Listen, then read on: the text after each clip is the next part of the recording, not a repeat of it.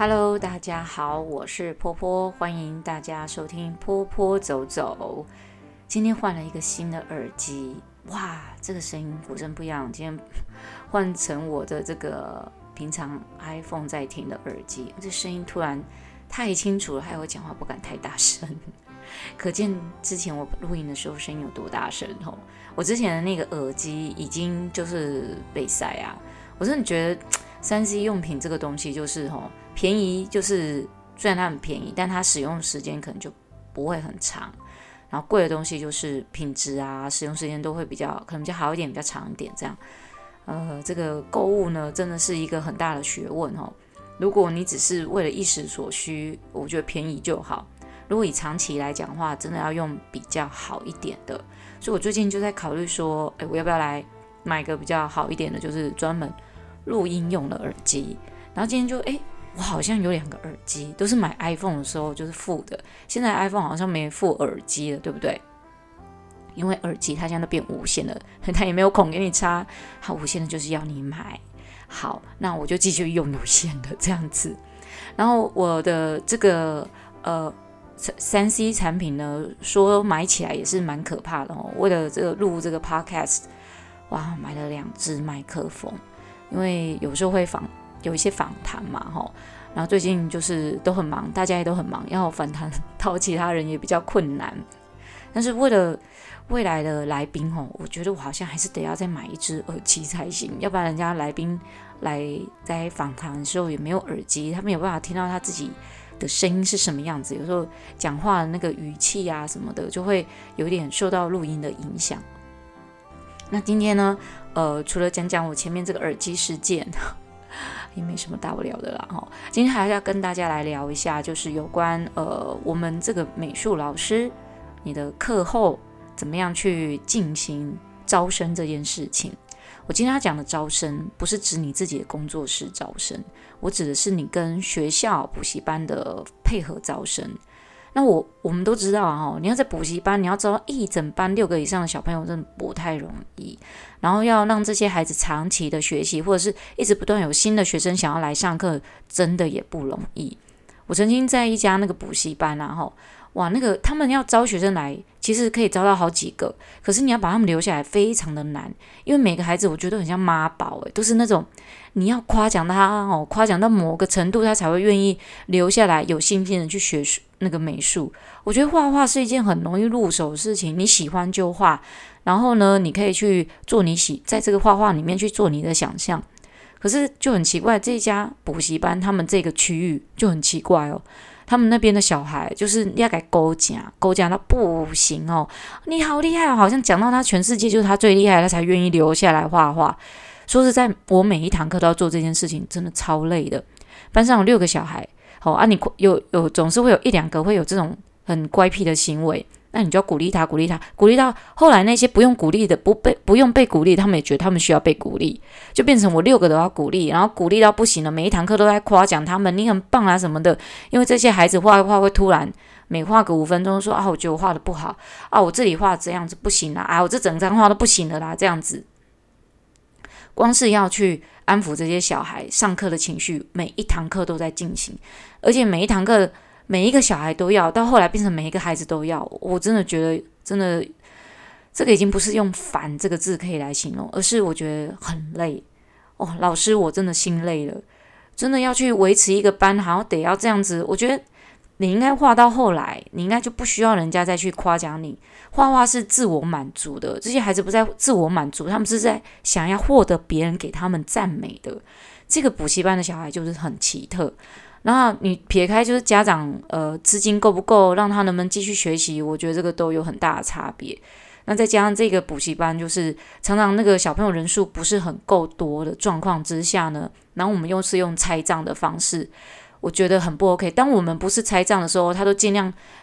叫小朋友来来上课哦，一个班塞六七个这样。然后自从我们说要拆账之后，他就不是很在乎小朋友今天有没有。要来上课，也不会去抠那些应该要上课小朋友来上课。有一些孩子是今天该上课，然后他没抠他，然后就让他回家了。那我这一班就会变成哦，本来六个变四个，然后最后变三个，有时候是两个上课。我这样千里迢迢从呃，我另外一个学校，然后赶到这个学校的那个那个骑车的时程，大概也要将近二十分钟。这样子，我来这二十分钟真的很不值得。那我也不会跟那个主主任讲什么，我就觉得我就是离开就对了，因为我已经好像嗯十年多吧，我已经没有在补习班里面就是接课程。那就是因为补习班会有这些类似这种问题，然后学生呃来源就是很不稳定，常常都是要特别鼓励，因为他们已经。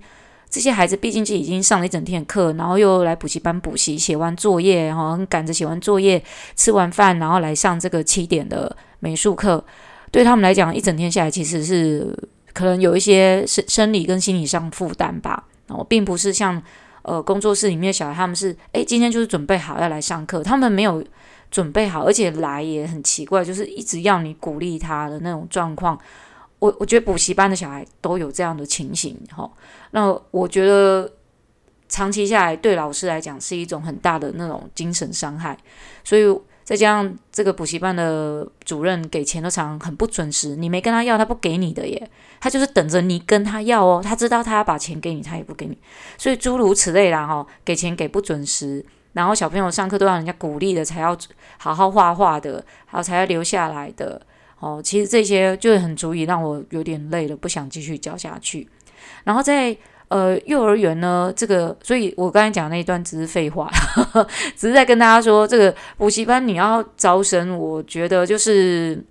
真的要有很多的诱因，让那些孩子留下来，他们才会愿意留下来。因为我觉得国小的小朋友就是情绪复杂很多，不像幼儿园的小孩情绪就很简单，他下课就是再来玩的感觉，他会觉得哦，我来就是要来做一件事，哈。他们会觉得好像现在孩子就是心理负担都很重。我就我记得我小的时候，我能去上一堂美术课，我都怀疑个比赛啊，你知道吗？再再怎么累都要去。现在小孩不是呢，那他好像有兴趣，他去了他也觉得很累。所以，我对于补习班的招生，我的建议就是，呃，如果你还年轻哦，你每一堂课跟孩子都打成一片，我觉得那是蛮 OK。像我这有点累的哈、哦，那补习班的招生其实大部分都是由主任。老师他们去招生的啊，我我觉得是说，主任补习班的主任应该可以给老师一点，就是就是奖励，比如说他们班这个导师的班，呃，来上美术课的小朋友多哦，或者是每来一个鼓励来一个，他就给他一点奖励，这样子哈、哦，他介绍来的就给一点奖励，比如说这个月呃奖金给个五百什么之类的，好、哦，那这个有的补习班他们是用一种就是。免费的方式就是上美术课，他只要在这边报一学期的呃课后，呃就是安亲班啦、他们就送他可能几堂的才艺课程，然后他可以去任选他想要上的，任选就变成这个孩子他可能会去任选，因为他可能有桌游啦，可能有美术啦，可能有什么珠心算，我也不知道哈，然后他可以任选一个，然后大部分孩子都选桌游，因为桌游就是。根本就只是在玩游戏，那根本不是什么才艺课，那堂课还要收费的呢。啊，那那堂课还是主任他自己的课，他就是教孩子怎么去玩桌游，然后小孩子就是一群一起玩啊，玩得很开心。然后来上画画课，他们就会觉得说，好像有个任务还要那么画，哦，好累哦，这样。这就是我最近待的补习班的那个孩子，所以这种补习班的招生，我觉得真的蛮辛苦的。如果老师你想要接。补习班的课后美术课啊，我我认为就是说，你可以做一些呃海报宣传，或者是把孩子的作品就是展示出来，或是你的内容要很符合他们现在流行的东西，比如这些孩子现在很流行看一些什么宝可梦啦，什么这一些的哈，或是那个鬼灭之刃啊，什么就符合这些孩子的流行，那比较能够让孩子有兴趣来画画之类的。我我觉得国小生你要让他持续有画画这个习惯，是学习画画这个习惯不是那么容易，除非他本身对画画有非常大的兴趣，不然其实没有那么容易。那我我认为就是说，你在这个补习班的课后招生里面，可以增加一些不一样的啦，比如说有时候有一点手工艺啊，哦，就做做做什么手工皂啦。或是蜡烛啦，或者一些比较无害的，然后手工艺的东西，不是完全的纯美术啦。可是如果你做太多这一些哈，家长会觉得他不是上美术课吗？怎么都在做手工艺的东西？然后有些家长对于美术课的定义，他就觉得就是学画画，好来就是画画色铅笔、画蜡笔、画水彩啦，哈。有的家长对于画画的概念就只有停留在，比如说画素描或是画油画，哦。然后我也遇过有家长来问说，哎，那个中班是不是可以学油画？我呃有点太早，哈。那这个就是看你怎么样去留学生，这个有些技巧什么的，哈。我们日后有机会再来分享。那我们再来讲这个。幼儿园的招生这件事情，好，我今天其实最主要是想跟大家讲，呃，幼儿园招生这段事情。前面是鼓励大家放弃去补习班 找接工作，哈，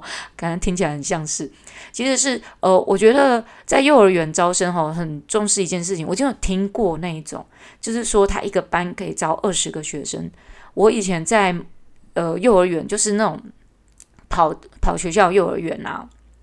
我接过那种一个班可能十五个小孩，来自于就是小中大都有，哦，然后我们上课的环境非常恶劣，就是在他们学校的呃一个呃长条形的教室，然后里面就是电脑教室，然后你就是在电脑两边，他的他的电脑是靠窗边放的，我真的不是开玩笑，那个有窗户，那下雨进来都会把那个电脑给淋坏吧，哦，然后呢，就是靠那个电脑，它是靠窗窗边跟墙边这样两边放，中间有个走道，那个走道就是我们上画画课的地方，没有桌椅的。孩子每次上画画课都是在地上画画，超不正式一个地方吧，对不对？而且你还不能把那个地板弄脏哦，哦，所以我每次去上那画画课，我还得带一个很大塑胶布铺在地上。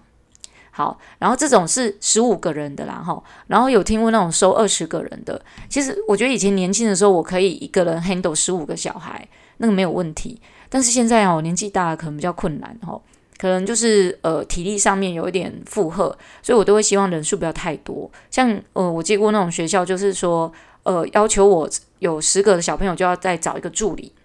然后呢，我找了一个助理之后，他们就觉得诶可以，就他一开始没有跟我讲。就是说，他们要塞多少人给我？然后我对于幼儿园的招生，我以前幼儿园的招生就是一般能够有六个小朋友就差不多了，没想到他们可以招到十二个，甚至后来一个班给我塞十八个。然后十八个的状况是这样：我有两个工读生，我养了两个工读生，你觉得我那个班是不是要招到十八个小孩？我一个工读生是给两百块的时薪哦，蛮高的哦。为什么？因为我这两个工读生特别认真，哦，他们是。呃，某间大学的，就是朋友介绍来的那个学生，他们每一次都是很早哦，就是来呃来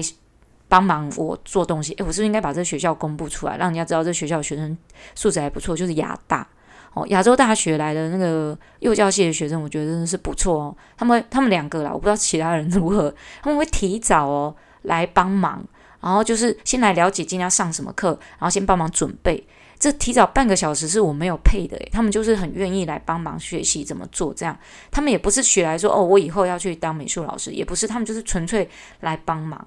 然后呢，下课的时候呢，帮忙把所有东西弄完，他们才走。所以我一开始给他们一百七十六，到后来呃，我就直接哎哎哎，不是一开始。去年呐，哈，台湾的那个时薪是一百六十四，我直接给一百七。然后呢，后来我觉得他们很认真，我直接给到一百八，然后还附加请他们去吃豪华大餐，哈。然后呢，后来我就觉得他们真的很棒哦，我都会提早来，我就提高到两百块。所以我的时薪是台湾的那种时薪制度赶不上的，因为他宣布一百七的时候，去年一百七的时候，我早就已经给一百七了。然后呢，宣布要给一百八的时候，我早就给一百八了，哈。那呃，一百七十六的时候，我已经给到一百八了，所以我现在已经给到两百了。那你看我一个班，我还要跟学校拆账，我是不是应该要多？你你知道这件事情吗？就是拆账，我们只能拆到可能六四拆哦，吼，我可能六，学校四。那我跟学校说，我你要求我请助理，你是不是应该跟我三七拆？学校说什么都不肯。好，那就变成我只有六，我要用这百分之六十的呃我收到的学费呢，再去请两个工读生，还有负责这些材料费用。其实我剩下多少？对不对？那我是不是学生要越收越多，我才会越划算？可是这样子的状况就会很不 OK。十八个小孩都是幼幼班哦，幼小班在一个同一个班，那个就会变成就是说，呃，那个幼幼班的都是很没有行为能力的，你就要很多时候都在照顾他们，哦，然后让他们能够去完成。那画画课是还可以，粘土课这样真的有点太多。很多时候粘土课就是这样，小朋友那个很幼小的哈，你只能给他先乱捏，你就给他一坨土，给他先乱捏。然后呢，呃，请工读生先去照顾他们，工读生还要帮忙照顾他们上厕所的问题。然后呢，我就先赶快跟那个教教那个大的哈，先做到一个程度，然后再交换跟工读生交换，再去教这些小的。然后呢，最后我们就会有一个看影片的时间哦，因为他教室里有那个电子看板，就让所有小朋友都先去上，先去看。然后呢，一个一个，每一次叫两个、三个来，我们就赶快同时教他们。呃，怎么样呢？就是做一些很细致的粘土的动作，这样一年下来真的很不 OK。所以呢，我后来就跟学校要求，我不想再请助理的。我一个班美术课哦，一个班可以多就是多到十二个，粘土班一般最多就是八个，这样才能做到比较精致的呃创作表现。那学校当然就是也要看他们的招生状况啦。哈。一个一个学校可以招那么多学生，我也是很惊讶。因为学校塞很多人给我的时候，我说我没有办法一次教那么多人，他叫我请助理，请助理也不愿意多分一点钱给我。然后我说这样子不行，来把你有一些小朋友请退掉好了，请他们不要来上。学校说不行啊，已经收费啦哈啊，你一开始也没有跟我们说你的人数限制，诶，把责任推给我呢哈。啊人数啊我好，没有人数限制，那我给你限制人数好，限制人数他们就说啊不要太少，不要太少，我要啊人数多我又要再请助理，我就不愿意啊。那我会劝各位老师，你就收你一个人可以带的小孩子人人数就好，你不要为了多赚一点钱多收很多人，因为你多请助理真的没有多赚，因为你多请的那一个小朋友的钱可能就是给一个助理，或者你可能两个小朋友钱付一个助理的费用诶，然后你还要去扣掉你的材料费，那你最后赚的等于就是其实你十二个，你今天收十二个人，你还要请助理什么的，你赚的最后就是其实就是实际上就是。八个人的钱，然后你今天收八个人，你不用请助理什么的，材料费算算，哎，你赚的就实在的八个人，那你为什么不要就就收八个人的钱就好，对不对？然后另外呢，